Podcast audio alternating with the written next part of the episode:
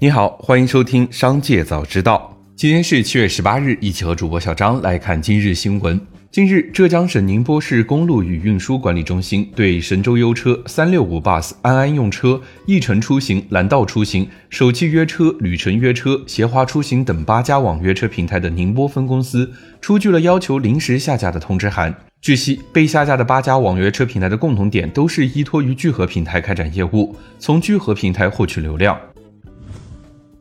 近日，珠海格力电器股份有限公司新增法院公告，关联案件为起诉奥克斯空调股份有限公司等七被告侵害商业秘密纠纷。公告内容显示，原告格力诉求七被告立即停止侵犯原告商业秘密，永久删除载有原告商业秘密的电子数据以及空调器产品、模具、技术图纸等，将部分专利权转至原告名下，并赔偿原告九千九百万元。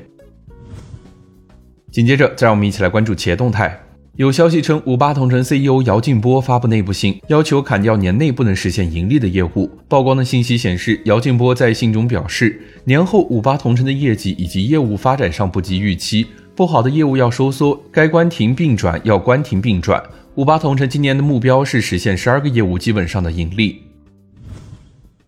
腾讯微信团队发布消息称，微信有零钱微信号就不会被注销。为了保障用户的微信账号安全，注册后不活跃、长期未登录，并且没有零钱的微信账号会被系统注销，无法使用。近日，因被执行人履行情况全部未履行，爱度钻戒创始人李厚林被天津市滨海新区人民法院列为失信被执行人。相关案件文书显示，被告北京恒信凯特经贸有限责任公司应给付原告重力国际融资租赁有限公司全部未付租金二百六十二万余元及违约金。被告李厚林恒信正隆经贸有限责任公司承担连带偿付责任。承担连带偿付责任后，有权向被告北京恒信凯特经贸有限责任公司追偿。七月十七日消息，《魔兽世界》等七款暴雪游戏的国服停止运营时间已经达到了一百七十五天，即将满半年的时间。暴雪总裁麦克在七月十五日的直播中也被问起了关于暴雪游戏国服的事情。在直播中，有网友询问：中国服务器有可能在年内回归吗？麦克回答称，他非常想让中国服务器尽快回归，相信他，他会尽可能来实现这一点。七月十六日，针对被曝武汉门店使用过期原料情况，知名汉堡品牌 Shake Shack 公布内部调查情况并致歉。声明表示，通过初步调查，涉事门店未按照公司的食品安全管理规定及时废弃处理到期的罐装喷射奶油。该过期原料保质期九个月，到期日为二零二三年六月二十六日，于二零二三年六月三十日废弃。关于报道中提及的使用过番茄酱和售卖改标签啤酒，已配合调查，正在等待监管部门审核结果。同时，Shake Shack 全国门店开展自查自纠工作。紧接着，再我们一起来关注产业消息。浙江省政府办公厅日前发布实施方案，放开放宽农业转移人口落户条件，全省全面取消落户限制政策，确保外地与本地农业转移人口进程落户标准统一，试行以经常居住地登记户口制度。落实合法稳定住所含租赁落户及配偶等直系亲属随迁政策。杭州市区进一步完善积分落户政策，确保社保缴纳年限和连续居住年限分数占主要比例，逐步取消年度落户名额限制。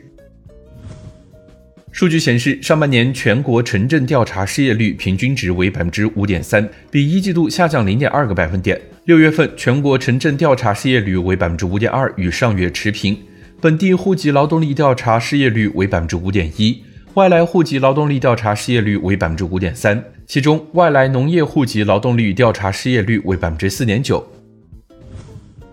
上半年全国房地产开发投资五万八千五百五十五亿元，同比下降百分之七点九，其中住宅投资四万四千四百三十九元，下降百分之七点三。上半年房地产开发企业房屋施工面积七十九万一千五百四十八万平方米，同比下降百分之六点六。其中，住宅施工面积五十五万七千零八十三万平方米，下降百分之六点九；房屋新开工面积四万九千八百八十万平方米，下降百分之二十四点三。其中，住宅新开工面积三万六千三百四十万平方米，下降百分之二十四点九；房屋竣工面积三万三千九百零四万平方米，增长百分之十九。